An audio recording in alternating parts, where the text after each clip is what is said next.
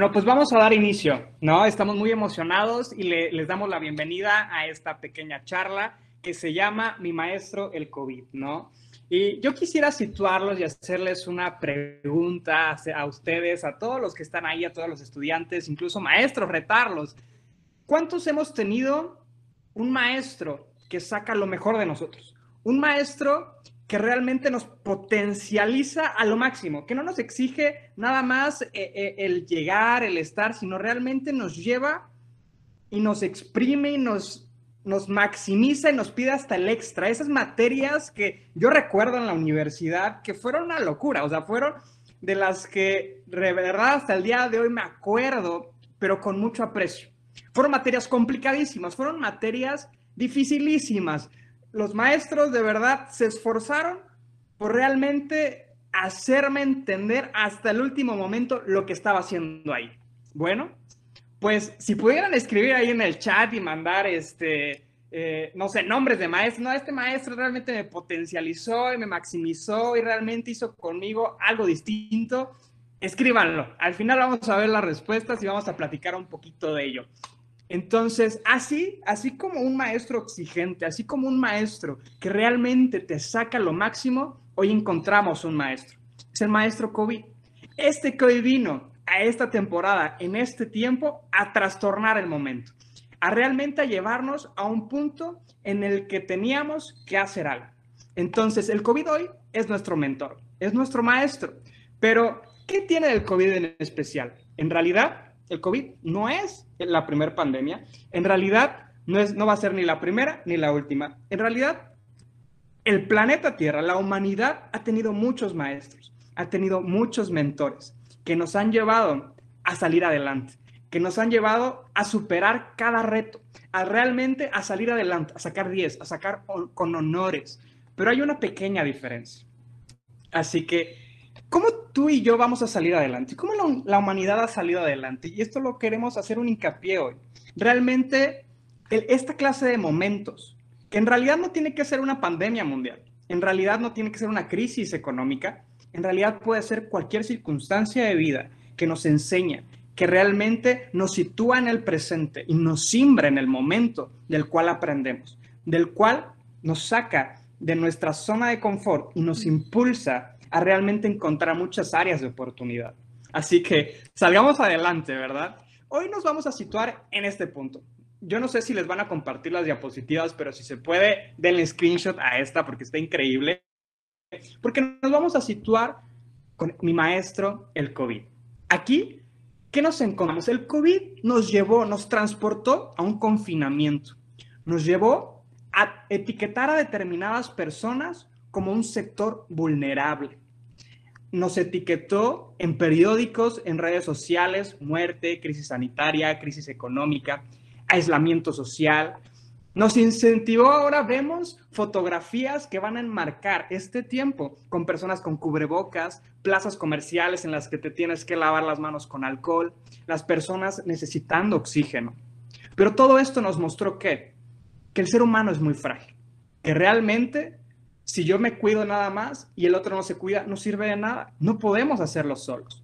Esta situación de vida nos llevó a nuevas formas de amar. Me encanta porque esto nos llevó a conectarnos con otras personas por medio de, las, de la tecnología, ¿verdad? Nos reinventó nuestra forma de amar. Ya no te puedo abrazar, pero aún así te voy a demostrar que te amo.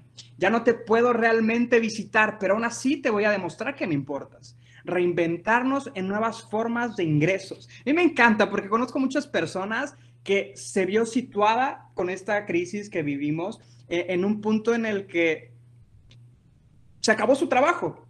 Ya no llegaban los clientes o los despidieron, pero de pronto recordaron, yo soy buenísimo, yo soy buenísimo para cocinar, yo soy buenísimo con las manualidades, yo soy buenísimo para X y razón.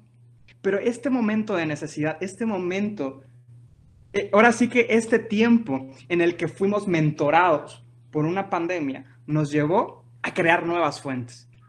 Algo que también me trajo el COVID, o que nos trajo el COVID, es que lo que pasa en China en realidad no está tan lejos, ¿verdad? En un par de meses llegó hasta acá, qué rápido.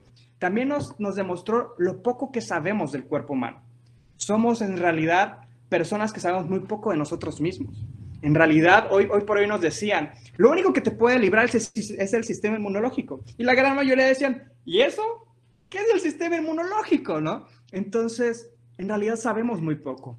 Nuestro maestro del COVID nos demostró que en realidad sabemos muy poco de nuestro cuerpo, de lo que es nuestro. También nos demostró que la obesidad, la diabetes, las enfermedades respiratorias no son un juego. Todas esas personas que fueron situadas o etiquetadas como un sector vulnerable. Así que es tiempo de acción. Es tiempo de realmente tú y yo podamos hacer el cambio, ser esos alumnos que le vamos a demostrar al maestro, al maestro COVID, que esta materia la vamos a pasar.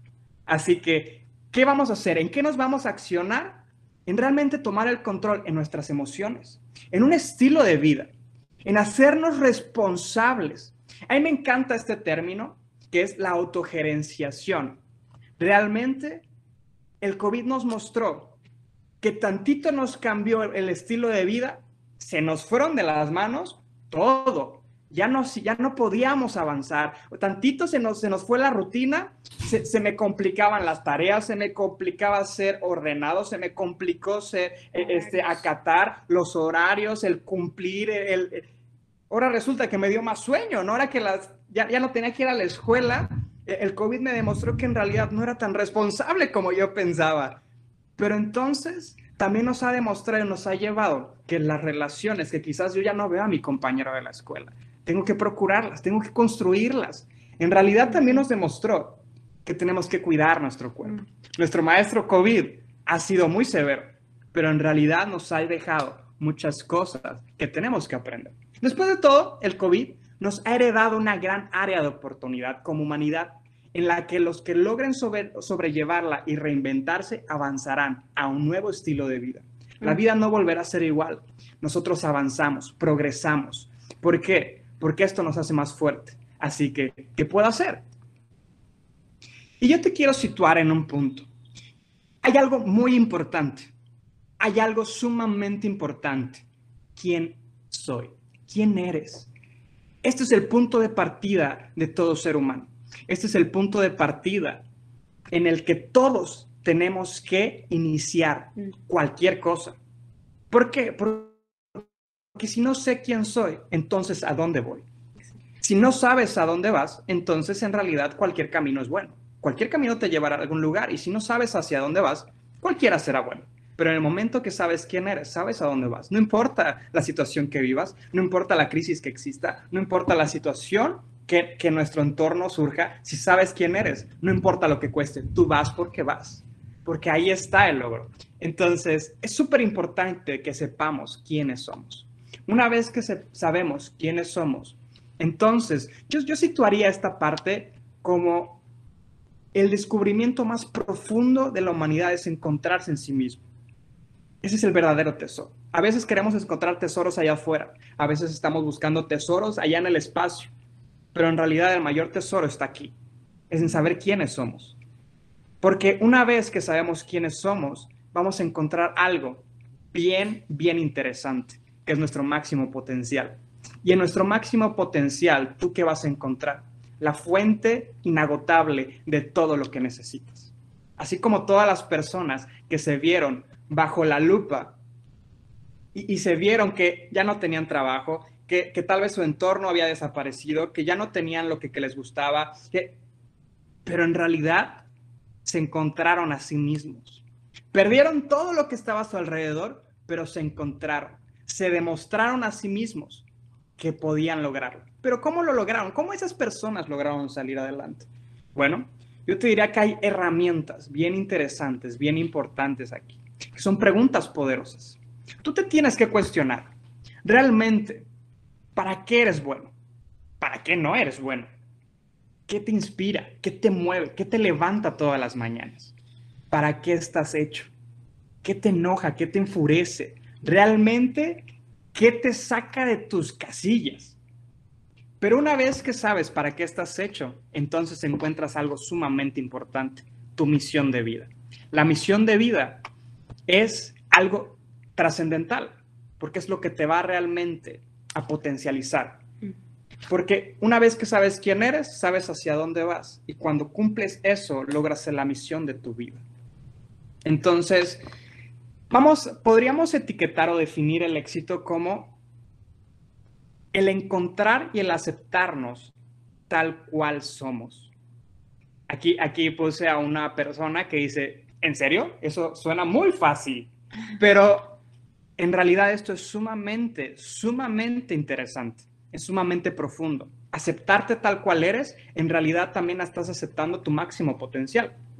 Como también aceptas que te has equivocado, como también aceptas tus áreas de oportunidad, pero las aceptas para realmente reinventarlas, para realmente trabajarlas.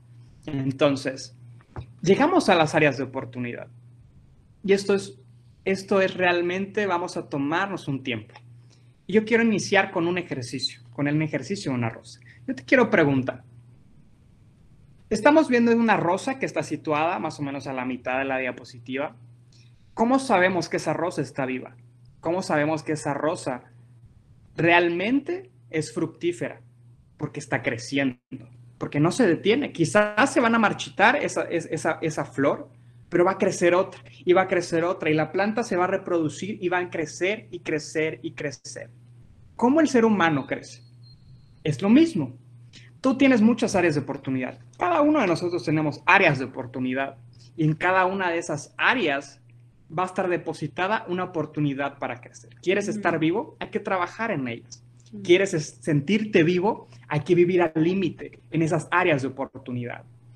Te cuesta una materia, esa es un área de oportunidad. Te cuesta un hábito, es un área de oportunidad. Hoy te ha costado levantarte temprano, ser responsable, cumplir con las tareas. Hoy te ha costado la, la parte financiera. Bueno, son áreas de oportunidad que en el momento que las aceptamos, entonces nos acercamos a dónde? A, a poderlas solucionar.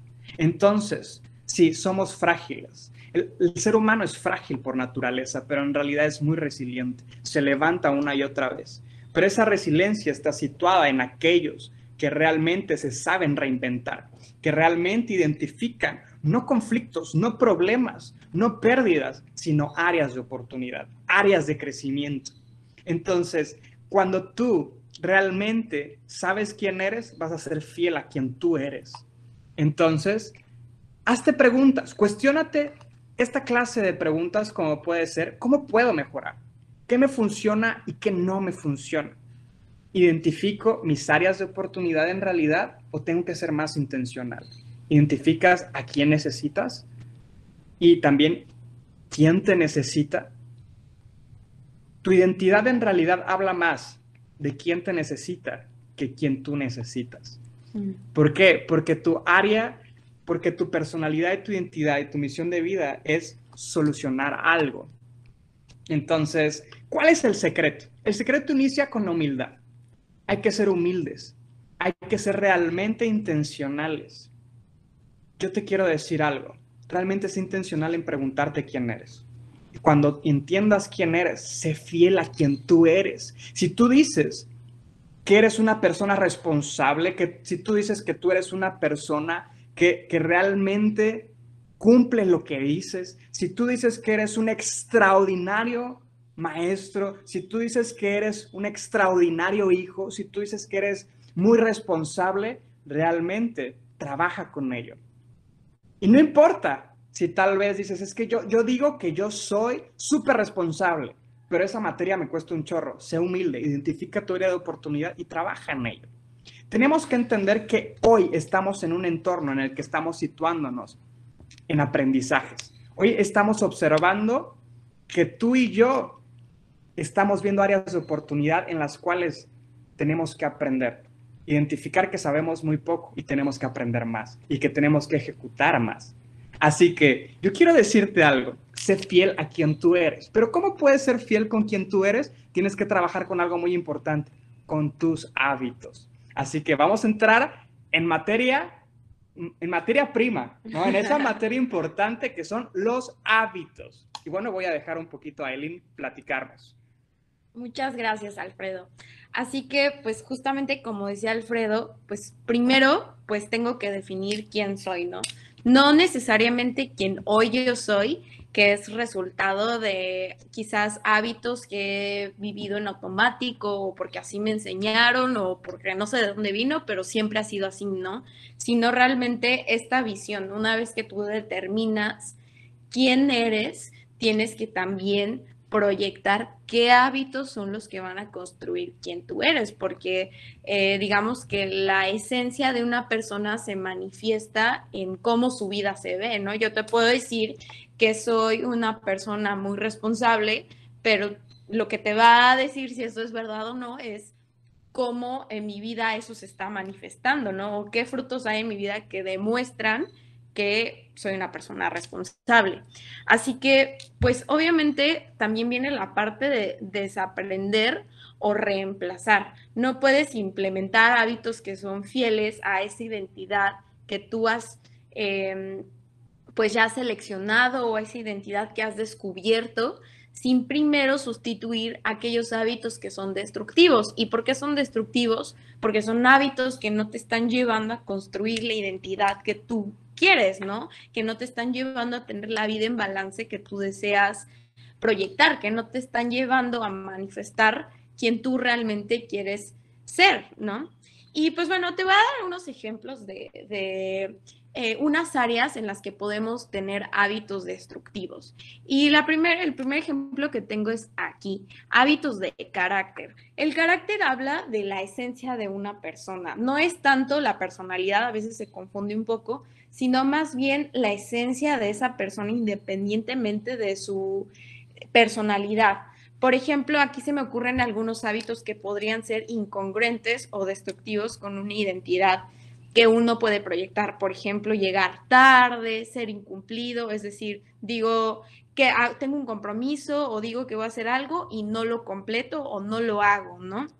Ser incongruente entre quien digo que soy y quien realmente soy, ¿no? Quizás porque primeramente, pues no me he aceptado como yo soy, ¿no? Y pretendo ser alguien que no soy. Aquí también entra, por ejemplo, personas, quizás tú tienes una habilidad que por tus creencias no te parece lo suficientemente relevante, ¿no? Eso veo que le pasa mucho a las personas que tienen una habilidad, por ejemplo, eh, manual y no les parece tan interesante o tan valiosa que si fuera a lo mejor una habilidad intelectual, ¿no? Eso también es ser incongruente porque estoy diciendo que soy alguien que, no, pues a mí yo quiero ser alguien intelectual cuando mi habilidad va por acá, ¿no? Por dar un ejemplo. Entonces, los hábitos que son destructivos em, en, dentro de la arista del carácter del ser humano son esos, los que eh, manifiestan pues tu esencia.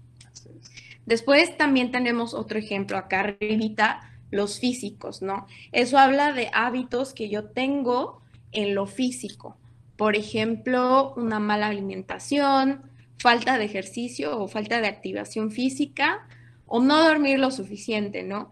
Esos son hábitos que pueden ser destructivos porque quizás al llevar una mala alimentación o al no darle el ejercicio o la comida o el descanso que mi cuerpo necesita, yo no le estoy dando eh, la plataforma suficiente a mi cuerpo para cumplir con lo que yo quiero, ¿no? Al final tenemos que saber que nuestro cuerpo es nuestra casa, es nuestro templo, entonces no puedo exigirle a mi cuerpo algo cuando no le estoy dando la plataforma para que me lo pueda dar, ¿no? Muchas veces la gente quiere ser súper productiva y no duerme. Eso me ha pasado que he visto mucho en las personas y obviamente pues no puedes estar al 100 y no puedes dar tu máximo a lo mejor en tu proyecto de emprendimiento o en alguna materia que estás estudiando o quizás en una relación. No puedes ser la mejor hija, la mejor hermana, el mejor hermano, el mejor novio, esposo, porque no estás durmiendo, ¿no? Y a veces son cosas como que parecieran tan pequeñas, pero que afectan, ¿no? Al final, algo que creo que es importante es que tienes que entender que todas estas aristas y un par más que te voy a ejemplificar, todas están entrelazadas porque nosotros somos seres integrales, ¿no? No podemos separar lo físico del carácter o eh, el carácter de lo emocional o lo emocional de lo físico, todo está entrelazado, ¿no? Pero bueno, para continuar dándote ejemplos, tengo aquí otro, otro tipo de hábitos destructivos psicoemocionales. Aquí te describo improntas neuronales y procesamiento de emociones. ¿Qué son estos? Bueno, antes de explicarte qué son, eh, lo primero que sí me gustaría decir es que todas las, las emociones tienen un diseño, diseño muy particular. Es decir, que no hay emociones negativas y positivas, ¿no? No hay emociones buenas ni malas. Todas las emociones son simplemente eso, emociones, y depende de nosotros cómo las vivimos, ¿no? Em, te voy a dar un ejemplo. Aquí en, en, Latinoamérica es muy común que etiquetamos a la tristeza como una emoción negativa, ¿no? O una emoción desconocida, no sabemos cómo llevarla, o inclusive que es una emoción que se tiene pues que ignorar, ¿no? Ah, de ahí viene el muy, estoy triste, ah, pues échale ganas y ahí te ves, ¿no? Eh, porque es, es un, una tendencia cultural, ¿no? A vivir nuestra emoción de esa manera. Pero en realidad te voy a, te voy a explicar cómo funcionan las improntas neuronales. Supongamos que una persona está experimentando tristeza porque hoy es el aniversario de la muerte de su tía, ¿no? Entonces empieza a recordar a su tía y empieza a recordar pues la muerte de su tía y empieza a extrañarla, ¿no? Quisiera que estuviera aquí mi tía, extraño esto que me decía, recuerdo esto. Y bueno, digamos que hay dos caminos en los que puede tomar. Supongamos el ejemplo A. Empieza a sentir esto y entonces empieza a pensar, después de que extraña a su tía, que pues ahora hace seis meses falleció su perro, ¿no? Entonces ya no es que solo extraño a mi tía ni a mi perro, sino que empiezo a pensar en algo más que me lleva, estoy sola, estoy solo. Y luego aparte empiezo a pensar que hace dos semanas me dijeron que me iba a quedar sin trabajo el próximo mes, que este era mi último mes. Entonces ya no es solo estoy sola, sino no tengo trabajo, por ende estoy así de no tener dinero, ¿no? Entonces ya no tengo tía, no tengo perro, estoy sola, no tengo dinero, soy un desempleado. Ah, y mi, empresa fracasó y al final me, eh, me termino sintiendo fatal, ¿no? Esa persona se termina sintiendo fatal porque su impronta neuronal fue esa. Una impronta neuronal es como un camino que nosotros decidimos podar. No sé si, me hace pensar como en esas personas que llevan machetes o, cuchillas que van cortando los pastos altos. Así es una impronta neuronal. Imagínate que tu mente tiene pastos altos y está libre el camino que tú quieras tomar. La impronta neuronal que tú tomes, tú la vas construyendo, ¿no? Y ese, ese camino que yo te dije de la tristeza es un camino. O por ejemplo, el ejemplo B es el mismo caso, la misma persona siente tristeza porque es el aniversario de, que falleció la tía, pero entonces empieza a recordar la trayectoria de vida de la tía y empieza a recordar cómo su tía era una persona muy responsable y que a pesar de que sufrió esto y esto y esto, fue capaz y resiliente para superarlo, ¿no? Y entonces aparte se acordó de que en una ocasión perdió su trabajo, pero eso lo llevó a que a encontrar su pasión, por ejemplo, ¿no? Y al final termina extrañando a la tía, sí, eso pues es una emoción que está viviendo en el momento, eso no se va a quitar, pero terminó empoderada, empoderado, terminó inspirado, inspirada, porque decidió tomar ese camino. Entonces, esa es como que la magia y a la vez el peligro, es, un, es una cuchilla de doble filo, lo de las improntas neuronales, porque es tan libre que tú puedes elegir que sea tan limitante, tan negativo o tan positivo y empoderante como tú lo quieras. Entonces, obviamente esto son hábitos en el área psicoemocional. ¿Por qué? Porque tú finalmente puedes decidir, ¿no? Y justamente aquí también habla, eh, entra, perdón, la parte de, de reemplazar, de sustituirlos, porque a veces también si tú siempre la tristeza la has vivido por este lado, yéndote de este lado, que la empieces a vivir para el otro lado, vas a tener que ser sumamente intencional.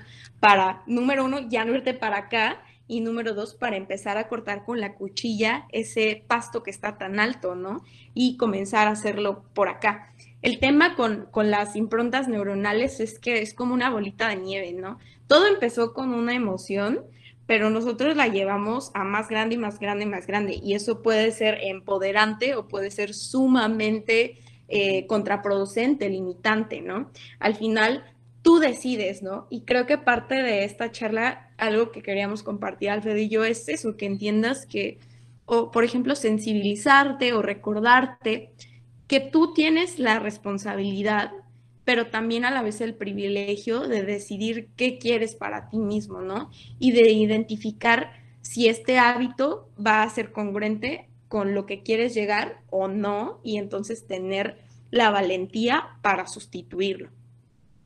Y por último, el último ejemplo que voy a dar es acá, eh, en el ariste espiritual o hábitos espirituales.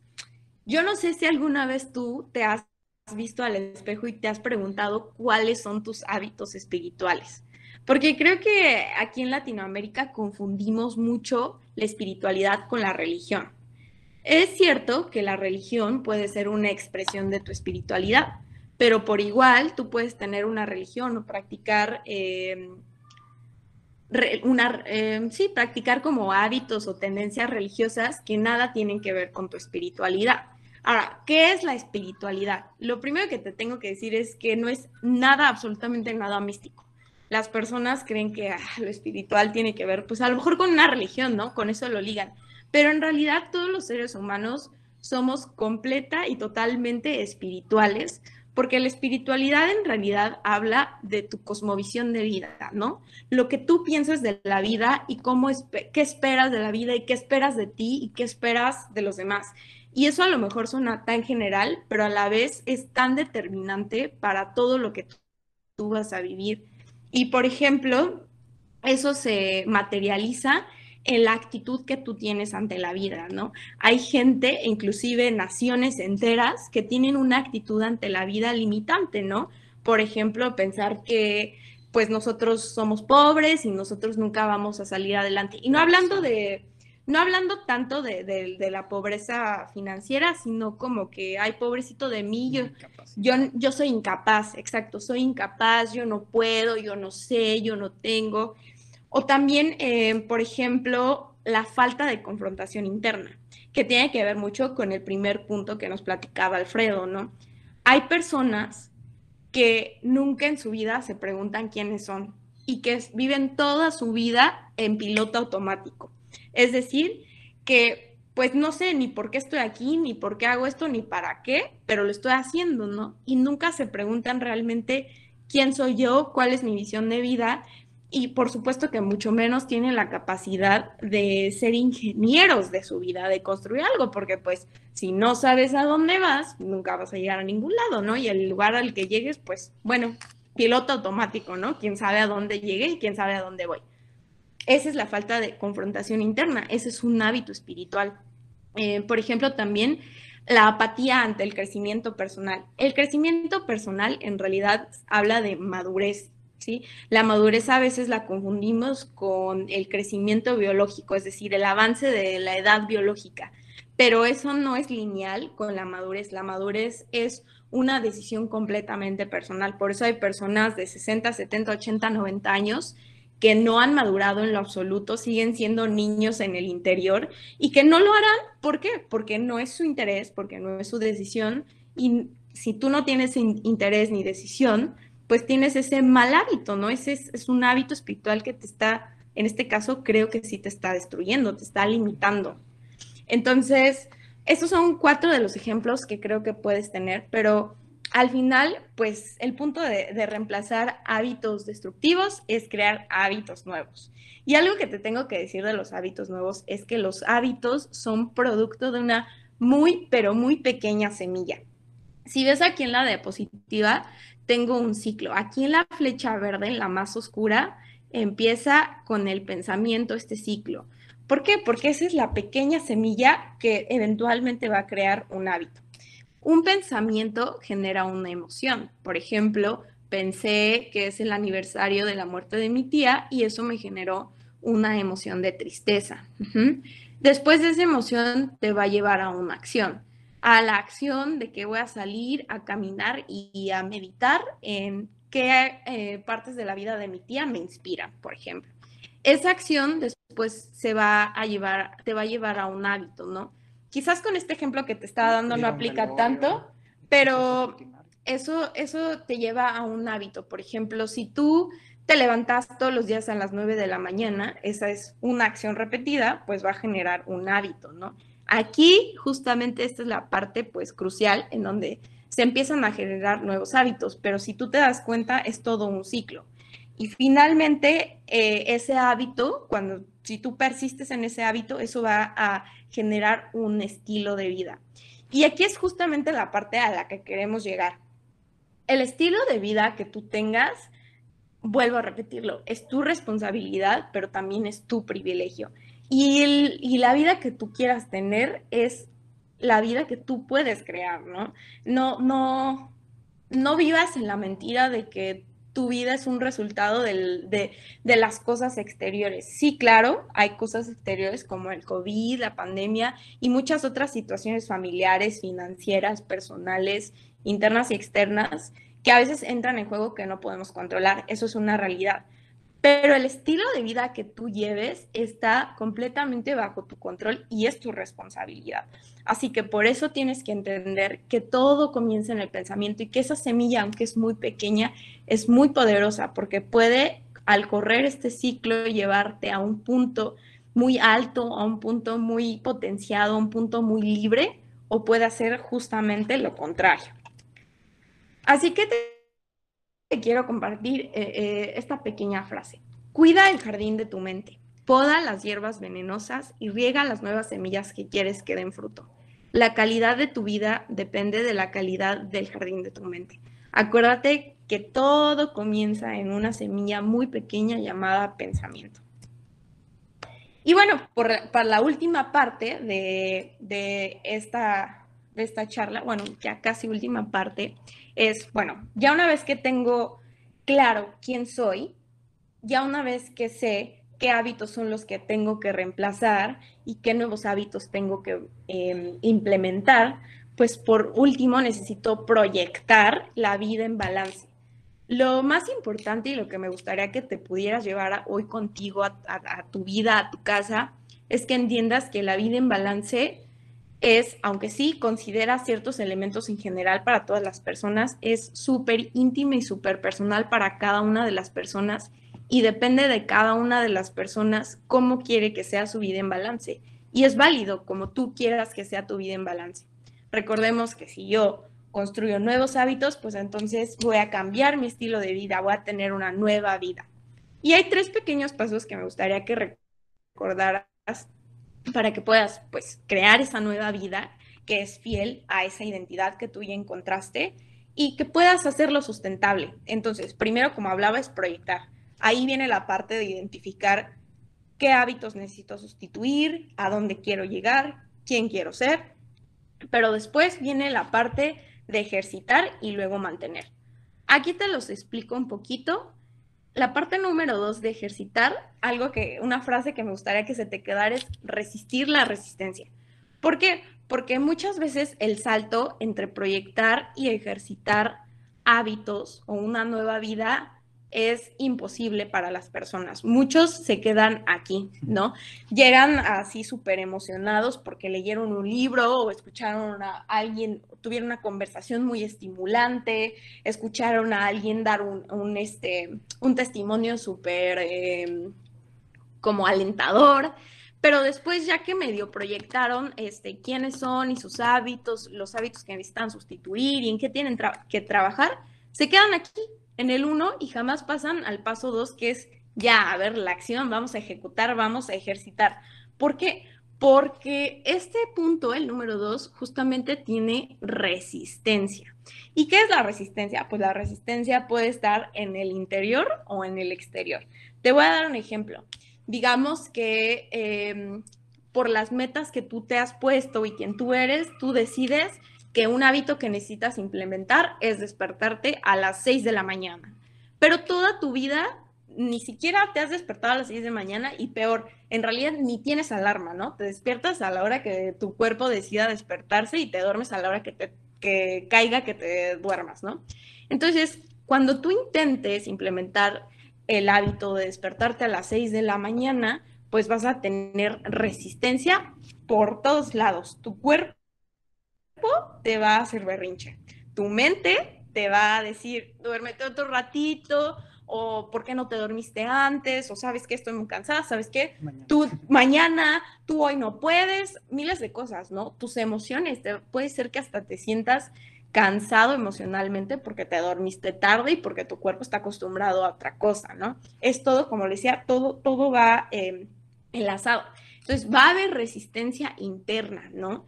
Y es algo que tienes que resistir, es decir, que tienes que aprender a superar. Pero es importante que sepas que va a estar para que cuando venga tú puedas resistirlo. Y también la otra parte es la resistencia externa, porque muchas veces eh, lo que he visto es que hay personas que, por ejemplo, quieren cambiar su carácter, ¿no? Quieren ahora ser personas em, más éticas en sus relaciones, por así decirlo, pero pues como ya venían con un grupo de amigos que no necesariamente era un grupo muy saludable, pues ellos se convierten en una resistencia exterior, ¿no? Quizás alguien que es alcohólico y quiere dejar de, de, de tomar alcohol, quiere salir de ahí, pero si se sigue juntando con esos amigos, esos amigos alcohólicos se van a volver una resistencia externa, ¿no? A lo mejor estoy dando todo lo de mí por dentro, pero afuera hay una resistencia externa, ¿no? Muchas veces, lamentablemente, nuestra familia también puede representar una resistencia externa, ¿no? Muchas veces quizás también eh, mi situación de vida, ¿no? Mis finanzas, muchos otros elementos que pueden entrar. Entonces tú tienes que entender y esperar resistencia tanto por dentro o de adentro hacia afuera como de afuera hacia adentro y tienes que saber perseverar, que ese es justamente el punto número tres, porque una cosa es el salto entre proyectar y ejercitar, pero entre ejercitar y perseverar está, digamos que ya el último nivel, ¿no? Es como cuando vas al gimnasio. Tu meta, te pones una meta de levantar 50, perdón, 20 kilos, digamos, 20 kilos, ¿no? De así con los brazos.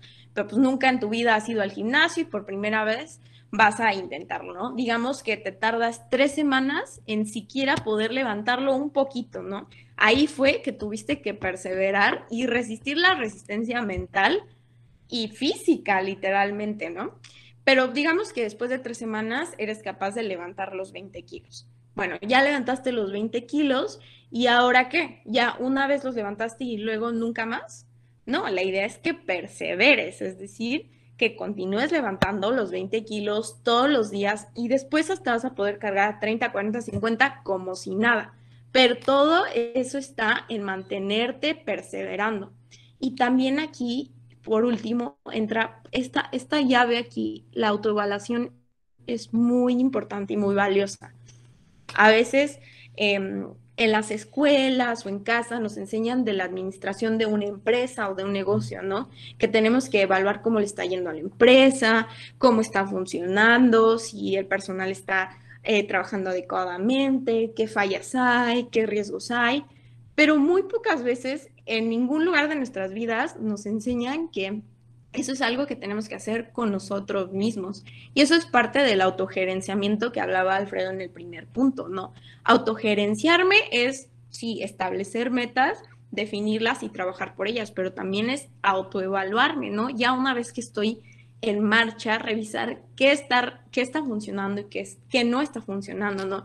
Quizás empecé a implementar el hábito de levantarme a las 6 de la mañana, pero me di cuenta que no me funciona, que necesito dormir una hora más, ¿no? Eso nunca lo voy a descubrir si nunca me autoevalué. Entonces tengo que también autoevaluarme de manera continua cada dos o tres meses. Cada, si lo necesitas más, pues hacerlo más veces, ¿no? El chiste es que no te pierdas y que estés consciente de esa autoevaluación. Por último, para cerrar este punto, me gustaría decir, o más bien conectar un poquito esta idea con lo que decía al inicio, que la vida en balance para cada quien se ve de manera distinta y que una vida en balance es producto de alguien que vive en verdadera libertad. Y esa verdadera libertad yace justamente en eso, en que tú tengas la vida que tú quieres que sea tu vida, ¿no? Como decía y lo vuelvo a repetir, tu vida o tú tienes el poder y también la responsabilidad de crear la vida que tú quieres tener. La libertad plena y verdadera está en aquellos que, número uno, pueden establecer metas, pero número dos, que tienen la capacidad y la valentía de tomar las decisiones, implementar los hábitos y perseverar para cumplir esas metas y sustentarlas, ¿no?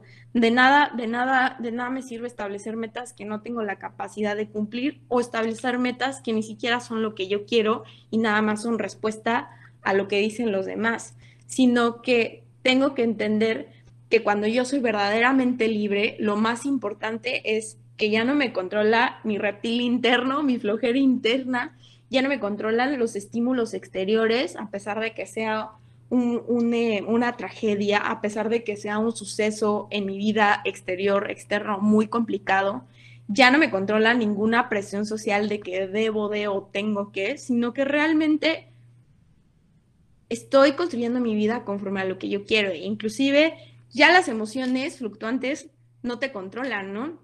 Ya no, ya no se trata de que hoy tengo flojera, hoy sí tengo ganas, hoy no tengo ganas, sino que más bien estoy siendo siendo fiel a quien, a quien mi visión de mí mismo es y estoy teniendo la capacidad de justamente cumplir con eso.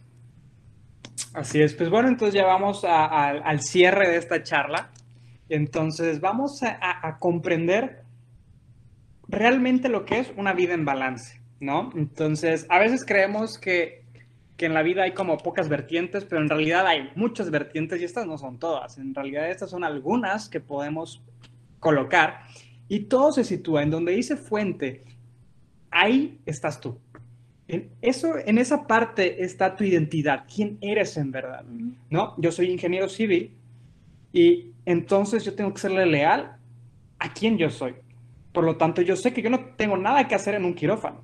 Yo no tengo nada que hacer eh, eh, en una cocina. En realidad, mi función es estar en la obra civil, ¿no? Entonces, cuando entiendo quién soy, entonces entiendo mi misión de vida.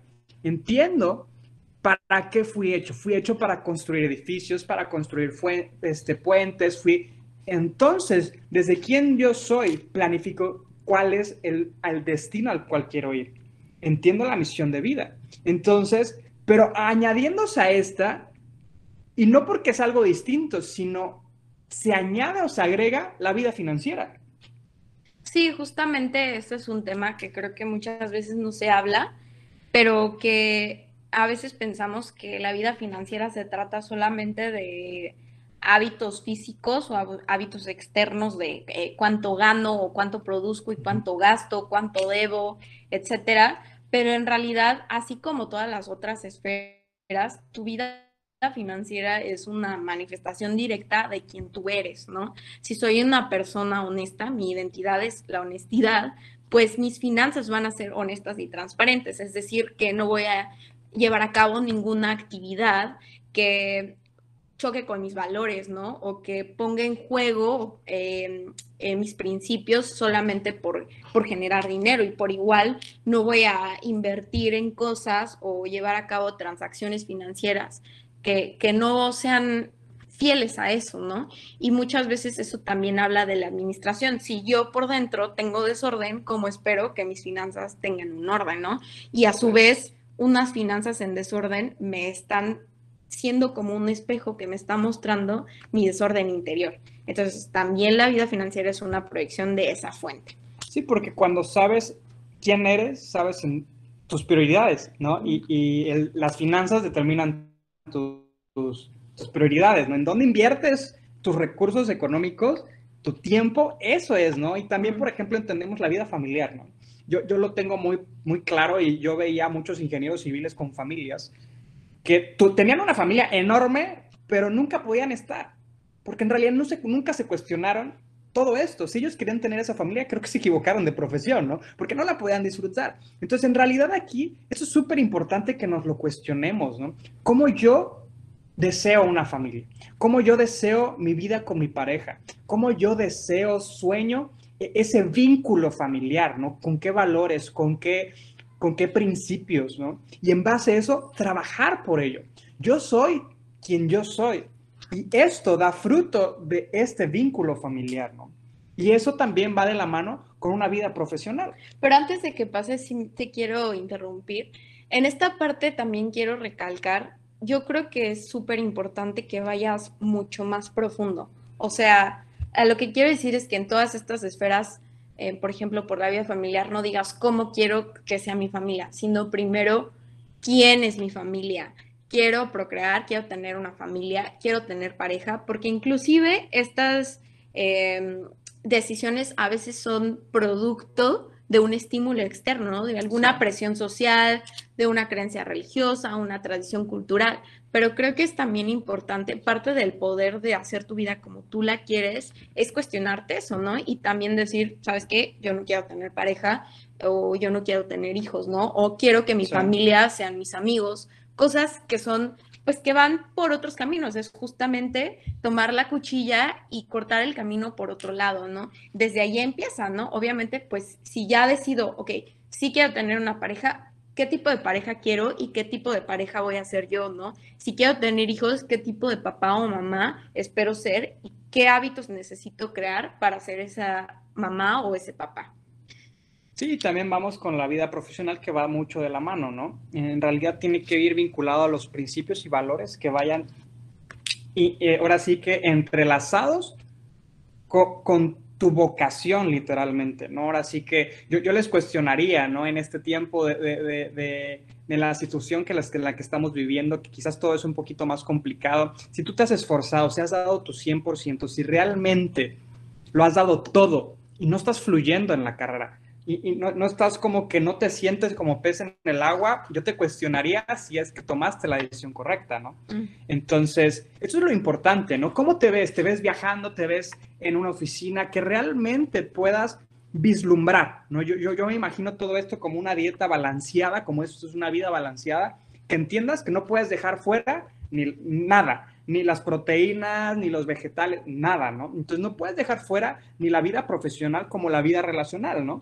Sí, obviamente, em, pues entra mucho otra vez, o sea, todo, de verdad, por eso tenemos aquí el, circulito de la fuente, ¿no? Porque todo va a tener que ver con quien tú eres, ¿no? Em, justamente lo que decía Alfredo, si no estás fluyendo en esa profesión, tienes que preguntarte quién eres, ¿no? Porque a veces tenemos a artistas que son oficinistas o oficinistas que le están haciendo de eh, artistas y pues obviamente estás remando contra el agua todo el tiempo, ¿no? O por eso a veces, muchas veces la gente está en una carrera equivocada, ¿no? Porque está siendo infiel a quien verdaderamente es. Por cualquier expresión o estímulo externo, están ahí, pero no están conscientemente ahí por una decisión que tomaron con base en su autoridad de identidad, sino en un estímulo. Y lo mismo pasa con las relaciones. Lo que yo te diría para resumirlo es, decide quién eres y una vez que decidiste quién eres, puedes em, esperar o buscar a personas que, que compaginen con eso, ¿no? Porque a veces tenemos expectativas hollywoodenses de una relación y nunca ni siquiera sé quién yo soy, ¿no? O espero algo de alguien cuando ni yo mismo me he exigido esa disciplina, ¿no? Entonces, eso aplica en las relaciones. Después tenemos el cuerpo biológico, que es igual lo que hablaba, ¿no? Son hábitos de mi cuerpo y obviamente no le puedo exigir a mi cuerpo algo que me dé un fruto de algo que yo primero no le estoy dando, ¿no? Entonces es una relación.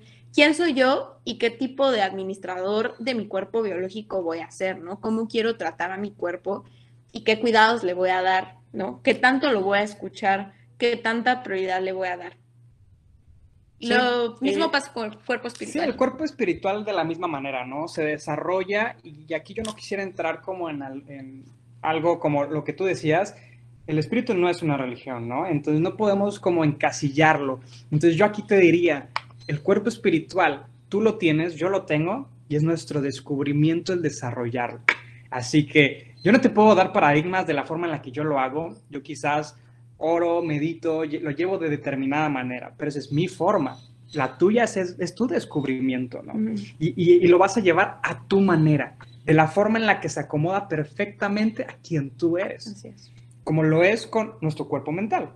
Con nuestro cuerpo, eh, ya, ya sea todos los procesos psicológicos o em, psicoemocionales, ¿no? Lo que hablamos de las improntas neuronales y cómo decido vivir qué emoción, ¿no? Cómo utilizo esta emoción para un beneficio o para, para un potenciamiento. Y por último, y la última, la última arista que estamos considerando aquí en este, en este diagrama es la vida en comunidad. La vida en comunidad es diferente a la vida relacional, porque la vida relacional habla de mis relaciones cercanas, de mis relaciones íntimas, es decir, pareja, familia nuclear, hijos, quizás primos, tíos, pero también, por ejemplo, mis compañeros de escuela, mis compañeros de trabajo, si soy parte de algún club social, de algún este, grupo social, ¿no? Son más cercanos y más, más íntimos. Y la vida en comunidad puede ir desde una escala muy pequeña, como por ejemplo mis vecinos de la colonia son eh, mi comunidad, ¿no? Pero a su vez, a lo mejor la zona de la ciudad o de, del pueblo en donde vivo y después pues la ciudad, ¿no? La ciudad donde vivo y después el estado en donde vivo y luego el país donde vivo y luego el continente donde vivo y por último en el espectro más grande el mundo en el que vivo, ¿no? Y, y, entender que somos seres sociales y que pues en realidad sí convivimos con todos y que todos somos parte de un mundo y ahí pues obviamente que voy a definir cuál es mi rol dentro de este mundo, ¿no? ¿Qué voy a dar o qué voy a aportar yo en este mundo, ¿no? ¿Cómo me voy a relacionar con la flora y la fauna? ¿Qué tipo de relación quiero tener con los animales, con las plantas, con la naturaleza, con el planeta Tierra? Y obviamente pues también ahí viene por último, em, ¿qué vida voy a llevar para contribuir a mi comunidad? Si quiero contribuir a mi comunidad y de qué manera voy a llevar mi vida para contribuir de una forma que sea fiel a mi identidad y a mis habilidades y dones y, diseño particular. Sí, y ya nada más para despedirnos, yo les quisiera dejar un pensamiento que es, es de valientes el aceptar los errores y trabajar por ellos, pero es de cobardes el vivir en un error toda nuestra vida. Entonces, yo creo que se vale cuestionarnos y si tal vez no estamos viviendo en alguna de estas aristas no es realmente lo que queremos, aceptemos el error, trabajemos en ello. No digamos, bueno, ya está, ya, ya, ya tengo media carrera o ya tengo este estilo. no, no, no, me equivoqué, vuelvo atrás, pero ahora lo hago bien. Eso es de valientes, ¿no? Entonces yo no sé si tú vas a agregar algo más o... No, así quedamos bien. Sí, bueno, entonces pues les agradecemos muchísimo, de verdad lo disfruté mucho. Yo también, muchas gracias. Y pues les agradecemos, le agradecemos a la UNACH, a Miss Lulu, y bueno, les, les dejamos el micrófono.